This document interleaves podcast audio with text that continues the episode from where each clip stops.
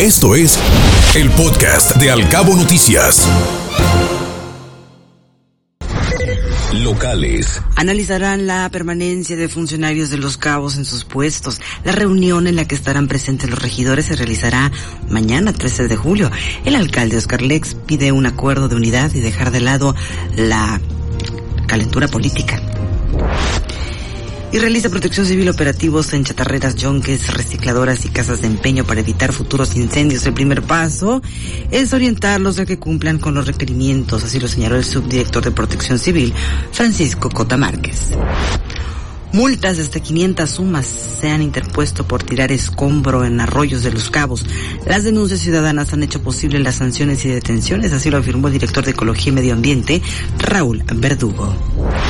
Se beneficiarán 50.000 familias con los trabajos emergentes del Pozo 6, principalmente en San José del Cabo.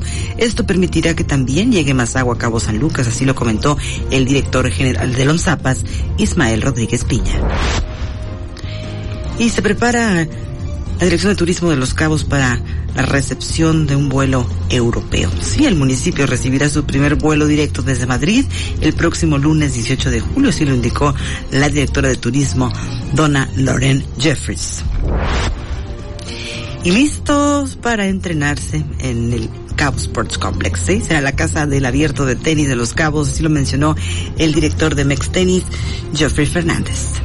Escuche Al Cabo Noticias de 7 a 9 de la mañana con la información más importante de los cabos, México y el mundo por Cabo Mil Radio 96.3. Siempre contigo.